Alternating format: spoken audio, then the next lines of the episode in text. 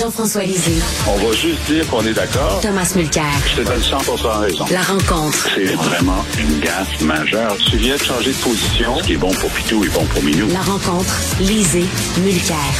Alors, Tom, tu veux nous parler de ce, cette série documentaire de Philippe Falardeau, Lac mégantique, ceci n'est pas un accident. C'est pas la série de fiction, c'est une série documentaire présentée sur vrai. Et euh, cette série-là, elle est très dure envers le gouvernement fédéral avec raison. Et j'étais, je suis de ceux qui, moi j'y étais le lendemain, évidemment. Euh, j'étais le chef de l'opposition. Euh, j'ai fait approuver le fait d'y aller en hélico parce que tu peux pas juste décider ça puis soumettre la facture. Ça a été approuvé. Et j'ai été rencontré par un bénévole que je connais bien, qui est un gars qui travaille depuis des décennies dans les chemins de fer.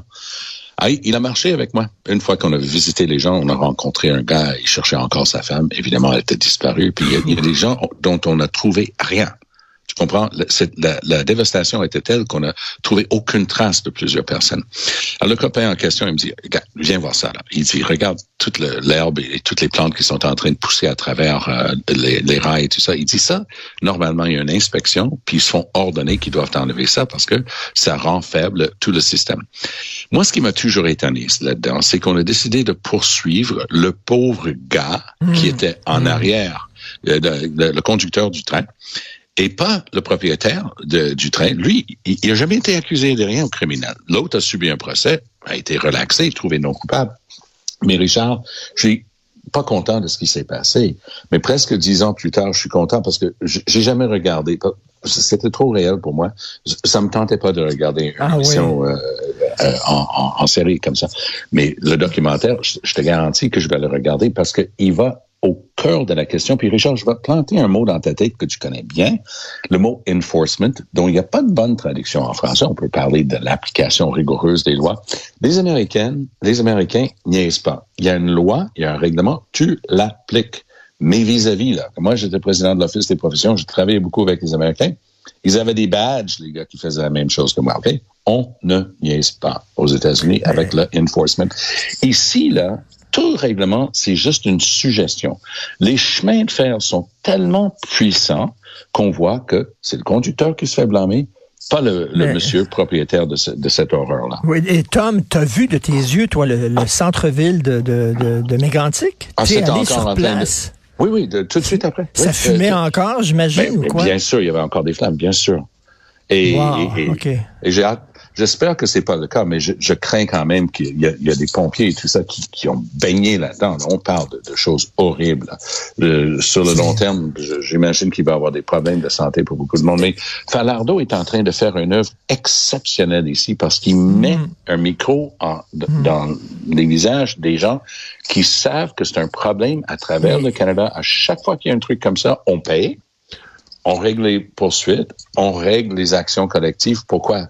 Parce qu'on veut pas que ça sorte. Et euh, Jean-François, ça s'intitule Ceci n'est pas un accident, c'est pas pour rien. Il n'y a pas eu de commission d'enquête publique. Jean-François, peux-tu croire? Non, Incroyable. Oui, euh, oui. Et puis imagine le temps que ça a pris. D'ailleurs, c'est même pas terminé. Euh, la, la, voie de contournement, elle, n'est pas, n'est pas construite. Euh, moi, j'ai vu la série de fiction qui était remarquablement faite, remarquablement, ah remarquablement réalisée, émotivement.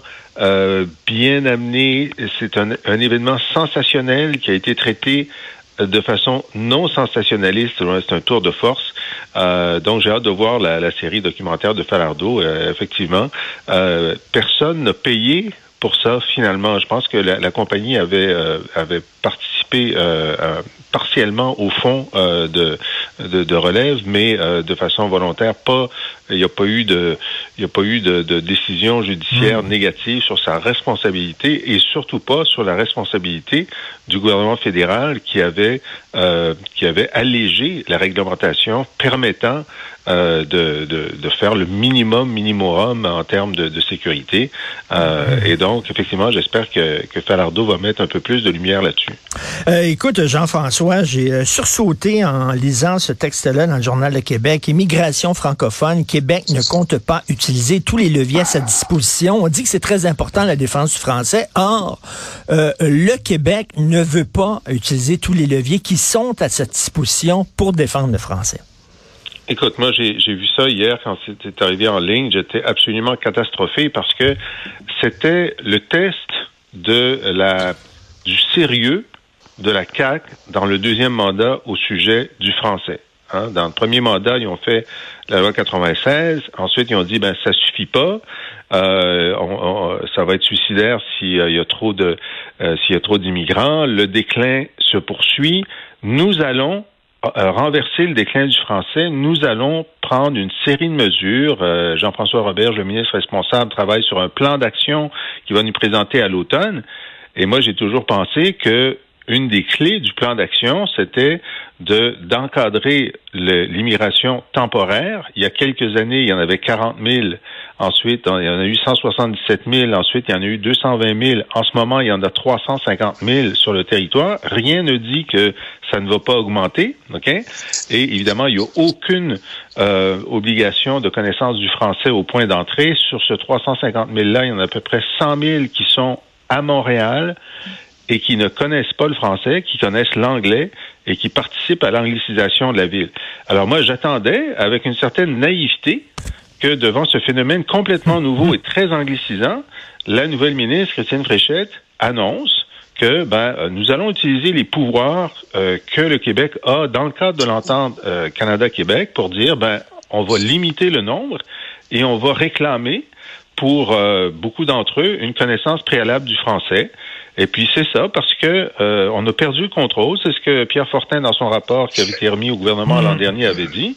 Mais là, d'entendre, de voir la réponse du ministère qui répond euh, aux journalistes, euh, je pense que c'est Gabriel Côté, dit non, nous n'allons pas toucher à ça. Mais êtes-vous malade? Si vous touchez pas à ça, c'est que vous ne voulez pas renverser l'anglicisation du centre-ville de Montréal. C'est incompréhensible. Tom, qu'est-ce que tu en penses? Ben, il faut faire attention. Moi, je, la semaine prochaine, je vais participer à une conférence euh, à l'ACFAS et j'ai hâte parce qu'il va y avoir plein d'experts et de démographes parce qu'il y a des choses qu'on affirme que personne n'a le droit de contester. Alors, alors qu'effectivement, les gens qui travaillent avec ces chiffres-là et ces statistiques-là à longueur de journée ont tendance à peindre un portrait un petit peu moins sombre que celui que Jean-François vient, vient de mettre devant les yeux. Alors, moi, je pense qu'effectivement, il y avait quelque chose d'étonnant là-dedans, mais c'est encore un exemple où au sein du même gouvernement, on a plusieurs ministres responsables du même dossier, puis on ne sait pas qui mène. Alors, une ministre de l'immigration qui dit ce que Jean-François vient de mentionner. On a évidemment le ministre Roberge qui est responsable de l'application de la Charte de la langue française et tout ce qui vient avec.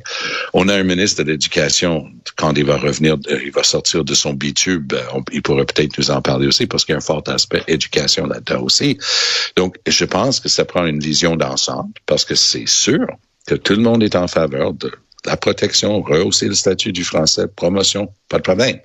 Mais encore faut-il avoir une base et pas juste affirmer que c'est une source d'anglicisation de Montréal, alors que comme je dis, la semaine prochaine, je connais plusieurs des experts, les meilleurs universitaires du Québec, qui contestent beaucoup ces affirmations à brûle pour point comme ça, euh, qui n'ont pas nécessairement été étayées. Tu me permettras de dire que, que le chiffre de 100 000, c'est très facile à compter. C'est les chiffres du ministère de, de l'immigration qui fait le décompte des étudiants étrangers, des, des, euh, des, des, professionnels étrangers qui affirment au point d'entrée connaître le français, le français et l'anglais, seulement l'anglais, ou pour lesquels nous n'avons pas de données. Et quand je dis qu'il y en a 100 000 sur les 350 000, c'est une addition des chiffres disponibles sur le site du ministère de l'Immigration, en sachant que pour un autre à peu près 40 000, nous n'avons pas de données. Alors on les compte même pas. Alors ça, c'est pas et de, et de dire que et ça, c'est ceux qui sont à Montréal. Je compte pas les travailleurs guatémaltèques au Saguenay qui ramassent des bleuets. À Montréal, c'est l'équivalent d'une ville plus grosse que Sherbrooke qui s'est installée et de, de gens qui parlent l'anglais et ne parlent pas le français. Maintenant, si tu penses que 100 000 personnes 100 000 anglophones dans, installés à Montréal, ça participe pas à l'anglicisation de Montréal, ben ça, mais c'est quoi ta base, Jean-François? C'est quoi ta base de référence? Il y en avait combien avant? Il y a, dix ans, il y en avait combien? Le sais-tu? Ah, ah, il y en a, il y en a combien aujourd'hui, précisément? Le sais-tu? Il y en a, c'est quoi la planification pour dans dix ans? Le sais-tu? Donc, il faut ben, quand même, en, analyse statistique, si on va comparer, il faut comparer des choses d'une manière constante avec une base. Alors, ben moi, ce que je suis en train de dire, c'est que les gens qui regardent ça, oh, je vais prendre un exemple. Legault, le, le chiffre préféré de Legault, c'est que ah, il y a, y a, beaucoup de gens euh, qui parlent une autre langue que le français à la maison. Ça, ça, fait que, mais les mêmes statistiques prouvent que dans la grande région de Montréal, une région de 4 millions de personnes, 95% des gens peuvent tenir une conversation en français. Alors, oui. d'affirmer que la présence de ces personnes-là est une une manière d'empirer quelque chose qui n'est pas avéré. Donc, tu commences avec une présomption qu'il y a une anglicisation de Montréal, ce qui n'est pas prouvé.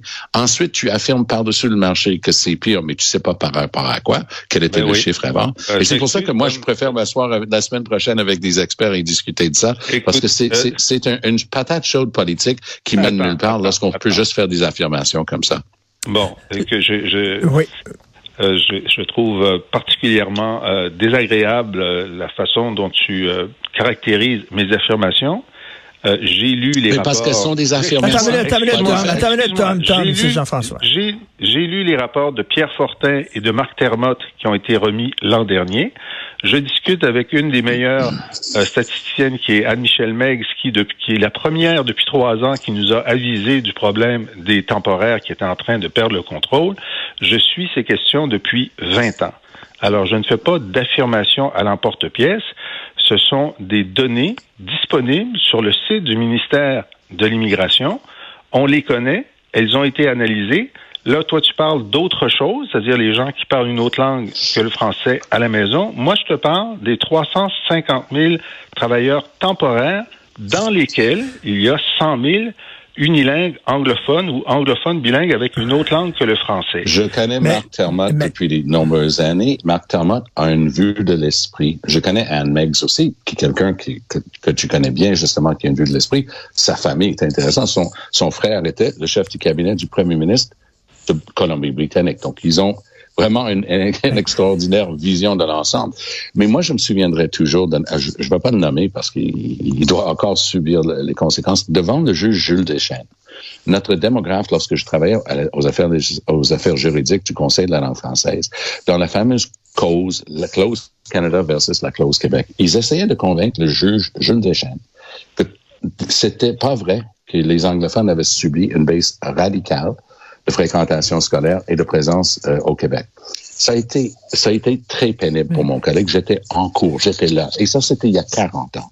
Et je suis ces dossiers-là depuis 40 ans. Mais les gens qui ont une vue de l'esprit, qui ont un angle, Mais... qui veulent chercher des faits pour se donner raison, c'est ça où, où que, que je trouve problématique. C'est fameux, c'est fameux. C'est pas une vue de l'esprit de dire qu'il y a quelques années, il y avait 40 000 temporaires au Québec et que maintenant, il y en a 350 000. Jean-François, je veux t'amener sur autre chose, euh, le même sujet, mais un autre angle. Il y a des gens qui disent on ne peut pas imposer une connaissance du français aux immigrants temporaires dans une, un contexte de pénurie de main-d'œuvre. On a besoin de main-d'œuvre euh, qui parle français ou pas. Ça passe après. Qu'est-ce que tu en penses de ça? Ben, je leur dis d'aller au Royaume-Uni. Au Royaume-Uni, ils parlent anglais. Pour être euh, pour immigrer aux États-Unis pour de façon permanente ou temporaire, il faut démontrer à Londres que tu parles anglais avant d'arriver. Il faut démontrer à Londres que tu parles anglais si tu veux faire la réunification familiale, puis si tu, si tu, si tu n'es pas un aîné ou un enfant.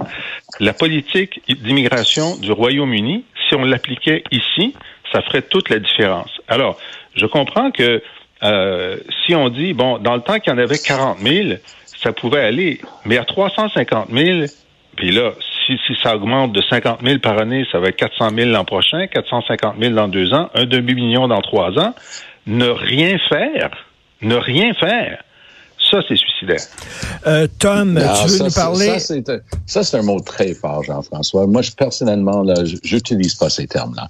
Suicidaire, là, ça évoque quelque chose de très pénible pour beaucoup de familles. C'est un mot trop fort dans une discussion qui se veut, justement, une discussion de fond. Oui, Richard. Alors, euh, tu veux nous parler du député conservateur Michael Chung, euh, qui a ben été oui. ciblé par, euh, oui. par la Chine.